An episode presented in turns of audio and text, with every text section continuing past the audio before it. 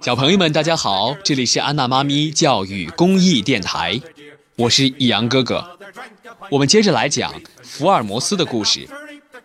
这本书的作者是柯南·道尔，由华东师范大学出版社出版。第九集，杀人魔王。这时天亮了，有些店家也打开了门。我们走到停在旅馆大门口的一辆马车旁，车内有个四十几岁的女子，闭着眼睛靠在座位的靠背上，脸色苍白，似乎很快就要晕过去了。扶她到屋里去坐。第一个钻进车里的福尔摩斯把她扶了起来，看样子她一定是被注射了什么药。华生，你看能不能移动她？我看她的脸色，摸摸她的脉搏，发现她心跳虽慢。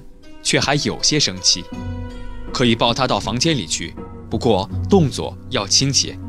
好，我想卢卡斯不会追来了，赶紧抬他到房间里去。福尔摩斯叫车夫到附近的药店里买了强心剂和葡萄糖。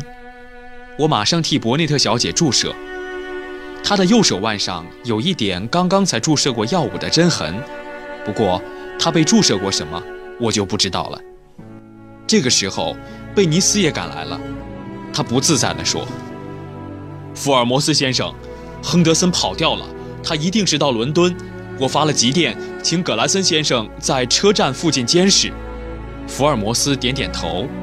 那么，你是否要搭乘下一班火车赶到伦敦呢？就像上次追捕埃克尔斯那样？我是要去啊，不过就算捉住了亨德森，也还是没有什么他犯罪的证据。这位是伯内特小姐吧？他可以提供什么线索吗？本节目由安娜妈咪教育公益电台出品，感谢您的收听。这还用说吗？如果你喜欢我们的节目，欢迎添加安娜妈咪的微信公众号 a n n a，再加上中文的“妈咪”两个字，就可以找到我们啦。不见不散。怎么样的人呢？贝尼斯不解地说。这倒不清楚，不过我倒想问问，你是根据哪一点认为亨德森牵扯在这个凶杀案的？我查过住在附近的外国人，除了亨德森就没别人了。你采取了和我同样的侦查路线，你什么时候发现威斯特里亚寓所的那个西班牙人的？昨天下午抓到的，不过侦讯后已经排除了涉案，就跟厨子一起释放了。他们说话的时候，我再度诊查伯内特小姐。他心脏的跳动已经恢复了正常。又过了四十分钟，他的眼睛睁开了。我们给他喝过咖啡后，他慢慢的恢复了元气。福尔摩斯问话时，伯内特小姐都很详细的回答，我就在旁边记录。下面就是他们谈话的内容。贝尼斯警官了解这件案子的实情后，就要到伦敦去了，所以我只提出了几点重要的来问你，请你把你知道的情况详细都说出来。福尔摩斯用温和的语调，慢慢的说：“先请你说一下，你和亨德森是什么关系？”伯内特小姐的话，真是出乎我们的意料。她说：“亨德森是她的仇人，她杀害了她的丈夫，是我的仇人。她的真名呢？”她说：“她叫唐·莫里罗，也就是大名鼎鼎的圣彼得罗之虎。”福尔摩斯和我还有贝尼斯，一听到这个意想不到的回答，大家面面相觑，异常惊动。圣彼得罗之虎岂止是有名，简直是个恶人。中美洲有一个圣彼得罗王国，国王就是唐·莫里罗，他施行暴政，搜刮民财，还滥杀无辜，因此人民给他起了一个圣彼得罗之虎的称号。他残暴的性格和各个暴行。欧洲各地的报纸早有刊登，他就是圣彼得罗之虎，那个残酷的暴君。伯内特小姐满脸愤恨地说道：“她的丈夫是圣彼得罗驻派在伦敦的公使，他的名字叫做都朗多，他的声誉很好。我们在伦敦相识，不久便结婚了。有一天，我丈夫接到暴君的一纸命令，要他回国。他知道此去可能会有危险。”所以不要我同行，要我在这里等他就好。万一遇到危险，他会逃回伦敦与我相会。杜朗多动身回国后，就再也没有回到伦敦。他被国王无故枪杀了。残暴的国王怕有人背叛他，便杀尽优秀有为的人，以确保他的王位。最后，国内富有正义感的青年团结起来，要推翻穷凶极恶的国王。圣彼得罗之虎觉察后，将全部财产秘密装上了船，带了两名年幼的公主和一名侍从洛佩斯，逃到海外。革命青年进攻他的王宫的时候，已经找不到他的去向了。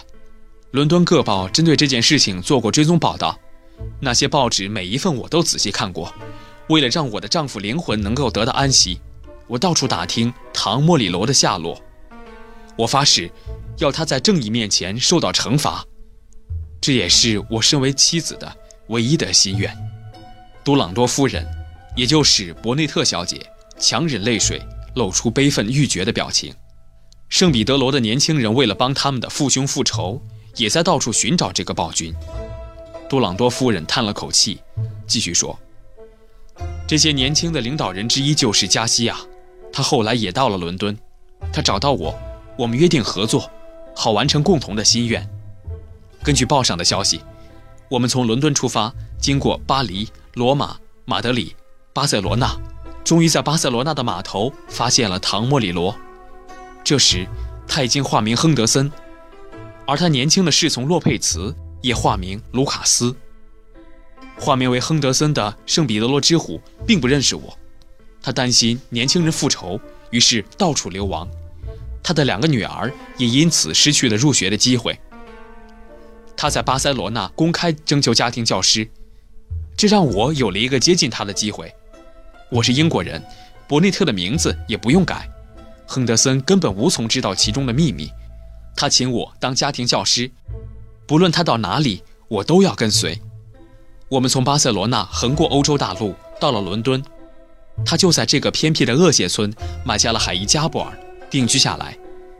不过他还是有所顾忌，便三番两次外出旅行。为了保护他的安危，卢卡斯总是跟在他的身边。即便是在自家院子，也是寸步不离。终于，加西亚悄悄地跟到了厄谢村，他租下了威斯特里亚寓所。他是中美洲人，那个西班牙人是他的伙伴，高大的厨子是圣彼得罗的土著。加西亚告诉我，他的父亲曾是圣彼得罗的高级官吏，被唐莫里罗杀害。他现在要亲手复仇。他告诉我，虽然我复仇的机会比他多。但到底我是女流，他要我千万不能随便动手。化名为亨德森的莫里罗十分谨慎，事实上，我也少有机会接近他，因为他经常换房间睡，房子那么大，谁也不知道他晚上会在哪一间房间睡。前天夜里，他特别早上楼，我找到机会跟在他后面，想清楚他的房间号，就立刻用暗号写给住在威斯特里亚寓所的加西亚。那封信落在我的手里，请你说明一下那封信的暗号。”贝尼斯兴奋地说，“我来不及赶下一班火车了。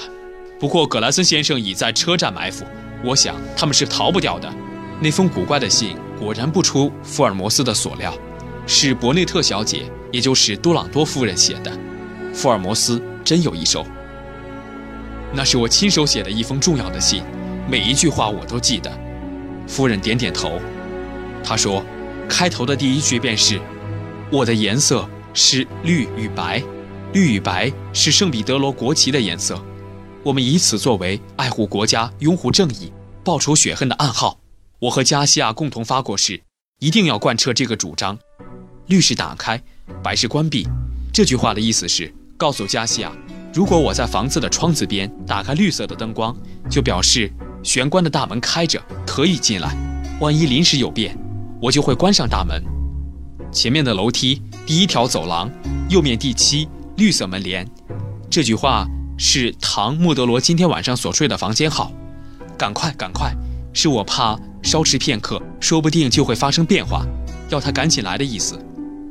D 是我的名字，多朗多夫人的第一个字母。原来如此啊，我明白了。你写好这封信之后。叫人送给威斯特里亚寓所的加西亚吗？贝尼斯这样问他。不是，他说。我写好的时候，正是想请人送去，会不会泄露秘密？想不到我的顾虑果真一下子就应验了。我刚写完，背后的人就扑过来。这人是卢卡斯，他应该早就溜进我的房间里了，我竟然一点都没有察觉。卢卡斯用手枪指着我，一面大叫：“经理！”他所谓的经理，就是唐·莫德罗的化名亨德森。那家伙听到卢卡斯叫他，马上就从二楼冲了下来。你看这封信。我早就怀疑这个女人靠不住，所以一直注意她。你看，果然被我料中了吧？亨德森看完卢卡斯拿给他的信，杀气腾腾地说：“这个女人原来就是乱党的间谍呀！我竟然一点都没有发觉。”我就这样被手枪押解着上楼，幽禁在中间的房间里。杀气冲天的亨德森对卢卡斯说：“那么就在这里干掉他吧。”卢卡斯说：“在这里下手很难收场，到野外才不会留下证据。”那也好，这封信恐怕是打算送到威斯特里亚寓所送给加西亚的。我听了不禁吃了一惊。这个处处留心的唐·莫里罗，原来早就知道加西亚住在威斯特里亚寓所。哼哼，我也这样想。用枪抵着我额头的卢卡斯回答道。这时我早已经把生死置之度外了，闭着眼睛，不理会他们。说到这儿，杜朗多夫人的脸上非常苍白，声音也在颤抖。唐·莫里罗又接着说：“那么就把这封信送给他们，好把加夏引来。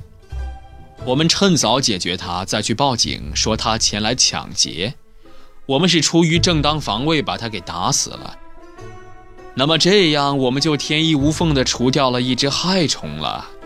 他没检讨自己，反而把爱国又维护正义的青年将作害虫。卢卡斯听了莫里罗的话，摇头说：“这样恐怕也不妥当。尽管你说这是正当防卫，警察厅还是会传我们进去的，调查我们的身份和过去。万一查出你就是圣彼得罗的国王，消息出去，反而会把我们的行踪暴露给加西亚的余党。”危险就更大了。你说的没错，那么你马上派人把这封信送给加西亚。那家伙一旦接到信，一定会赶来的。你给我看好了这个女间谍，我要亲自在野地里等她，这样就不会留下任何证据了。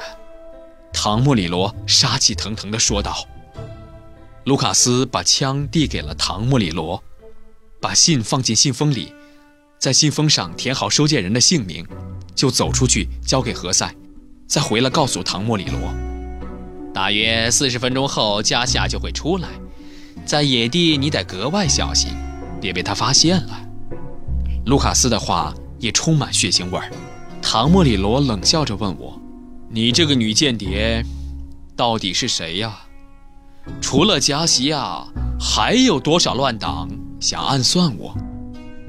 你要是不想死，就老实说。他说着，把手枪交给卢卡斯，又拿过一条粗麻绳捆绑我。我咬紧牙关，什么也不说。唐·莫里罗生气地踹我，我翻身爬起来的时候，他又收紧我身上的绳子，警告我：“快说，不然就把绳子勒进你的肉里。”那条粗麻绳果真愈收愈紧，我誓死不说一句话，终于被勒昏了。不知道过了多久，我才醒来，发现我被关在二楼，旁边只有卢卡斯。显然，唐已经回到野地里去等加西亚了，但我毫无办法。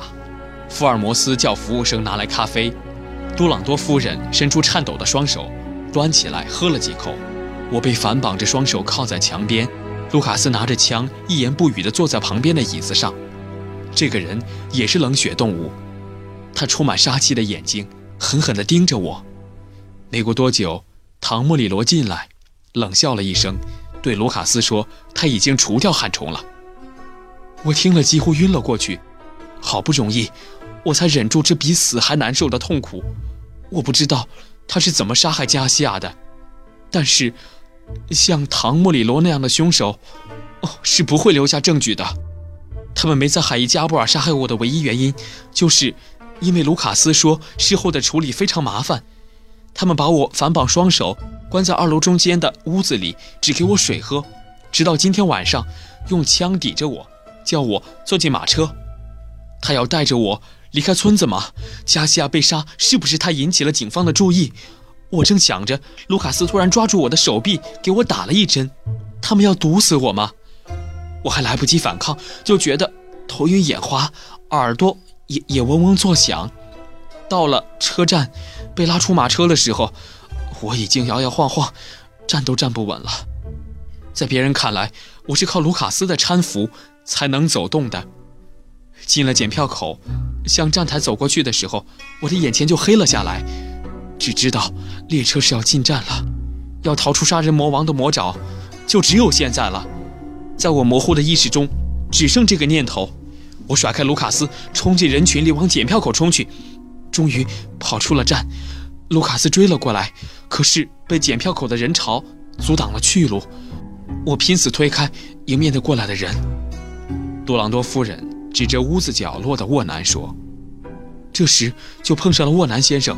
不过我那个时候还不清楚他曾在海加布尔做事的沃南先生。我一把被推进马车里，呃，就昏了过去。到了这里，我真的不知道该怎么样感谢才好。”他的脸上充满了感激。贝尼斯连忙看了看手表，对福尔摩斯说。离下一班开往伦敦的火车还有八十分钟，我就搭这班车走吧。杜朗多夫人的这句话，已经足够作为亨德森谋杀加西亚的罪证了。福尔摩斯先生，你打算怎么办？我也要回去，华生，我想要夫人和我们一起回去，她可以行动吗？不要紧的，我给她带着针和药。我给多朗多夫人诊查了一下脉搏和脸色，发现她的元气已经恢复了。在开往伦敦的火车上，福尔摩斯、贝尼斯、多朗多夫人和我四人，为了避免引起别人的注意，包下了一个特等车厢。到车站来给福尔摩斯送行的沃南接受了福尔摩斯给他的一笔酬劳金后，贝尼斯也说：“我会替你申请向警察局要一张奖状和一笔奖金。”他听了非常高兴，挥着双手走出门去。在列车的特等车厢里，我又替多朗多夫人打了一剂强心针和葡萄糖。福尔摩斯和贝尼斯高兴的有说有笑。这次的侦探竞赛，我还是输给你了，真是有点不好受呢。贝尼斯说道。哪里，根本没有什么胜败好说，因为我们都已经注意到了海伊加布尔的亨德森，不过还是被他逃掉了，所以，就跟目前的情况来说，你我都算不上成功。福尔摩斯说：“可是，能从多朗多夫人这里取得充分的证据的，还是你呀。杀害加夏的凶手是圣彼得罗之虎唐莫里罗，这是十分明显的事。不过，还有一部分的案情，我仍然觉得疑惑。”贝尼斯说：“就是威斯特里亚寓所厨房那些奇怪的东西，到底是什么玩意儿？”哈哈哈，贝尼斯先生，你是在考验我吧？绝不是。关于厨房的情形，那个大块头的厨子应该全部都说了吧？我推测，凶案发生的那天一点多钟，加夏还没有回去，另一个伙伴就叫厨子赶快离开，他们一起躲在附近。他就是这么说的。贝尼斯点点头。不过，厨子是个中北美洲的土著，他匆忙离开的时候，把守护神忘在配菜台上了。没有守护神，让他不安心，他便在第二天里又回去去取那个神。就在那个时候，被瓦尔特斯警员发现了。对呀，他杀白鸡取鲜血，把小羊骨头烤得黑黑的，用来祭祀守护神，祈求平安，却来不及收场，就急忙逃走。他溜回威斯特里亚寓所去取守护神，第一次被瓦尔特斯撞见，第二次就被贝尼斯先生。带去了警员围捕，经过打斗后才算把他逮住。这完全是我的想象，不知道对不对？完全让你说对了。他块头大，但是却很憨厚，非常崇敬加西亚。说出自己的情形后，还一直打听加西亚是不是平安。那天捉到唐莫里罗，我们应该让他知道才对。让圣彼得罗之虎唐莫里罗落网，的确是我们共同的目标，尤其是那个都朗多夫人。他不停地在胸口画十字，祈求这个杀人魔王能够早日落网。可是，我们半夜到达伦敦车站时，接到葛兰森先生的报告却是被他逃掉了。半路下车后行踪成谜，虽然立刻通知相关方面，但到现在还是没有任何消息。大失所望的多朗多夫人一个踉跄，整个人都靠在我的身上了。这个案子疑问现在都揭晓了，可是。唐莫里罗那伙人却消失得无影无踪。经过福尔摩斯和我的一番搜索，得知唐莫里罗是在距伦敦最后的一个车站下了车，趁着黑夜突破了搜查网，从市郊混进市内，躲在他早就买好的埃德蒙顿街的房子里。这个时候，福尔摩斯也只好环抱双手说：“这次的确是打了一场败仗，一晃就是六个月。”贝尼斯从外县的警察局调到伦敦警察局来，大概是警察局长赏识他在侦探方面的卓越才能吧。杜朗多夫人住在市郊的公寓里，常抽空来看我们。唐莫里罗还是没有消息吗？他经常问我们，恐怕早已不在英国了。夫人听了，总是气愤地说：“恶人不受恶报，还有天理吗？”华生，你认为呢？我实在是不知道。一次，我们在议论当中，贝尼斯突然来到，他拿着一张报纸摊开说：“大家看这段新闻和这张报纸吧。”《西班牙日报》，马德里的《每日新闻》。福尔摩斯仔细地看着这段新闻。马德里一流旅馆，艾斯库里饭店二楼的一个房间里，住着贵族蒙塔尔法和他的秘书鲁利。他们住在这个地方时间相当长了。今天早晨，服务生发现两人都死在匕首下，凶手没有留下蛛丝马迹，案子十分棘手。咦，这张蒙塔尔法和鲁利的照片，不就是唐莫里罗和和卢卡斯吗？低头看照片的布朗多夫人全身颤抖，惊叫起来：“这就是莫里罗和卢卡斯那两个大坏蛋，恶魔！”到底是遭到了报应了，圣彼得罗之虎的罪恶已经得到报应了。遗憾的是，我们一直没有捉住他。正如福尔摩斯说的，名侦探的确打了一场败仗。我们和这个案子扯上关系，是因为艾克尔斯自动找上门来开始的。此后，福尔摩斯的名气越来越大，一些素不相识的人也来请他帮忙。下面。我要写的约翰·密克法兰青年的案子，也是其中之一。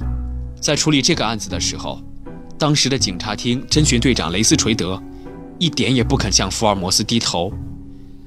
两个人展开了一场侦探竞赛，不过，还没到最后，胜负就收了场。现在就让我把他们捉迷藏式的竞赛过程，从头写来。